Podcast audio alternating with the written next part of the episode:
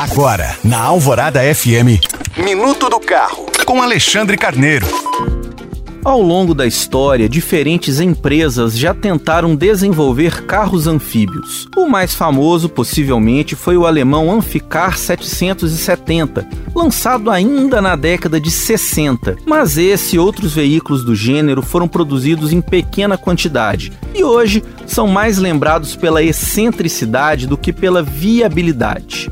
E não é por acaso que até hoje existiram tão poucos carros anfíbios é que esses veículos são caros tanto de desenvolver quanto de produzir e geralmente não têm a dirigibilidade tão boa quanto a de um automóvel comum, nem a navegabilidade tão segura quanto a de um barco.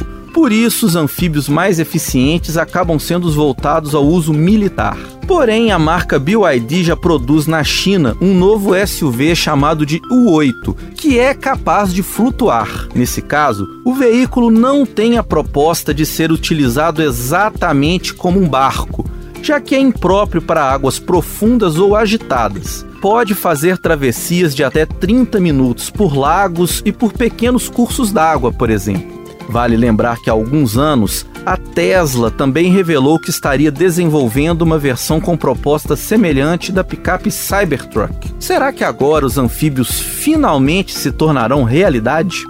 Lembrando que você pode baixar esse e outros podcasts pelo site alvoradafm.com.br. Eu sou Alexandre Carneiro para a Rádio Alvorada.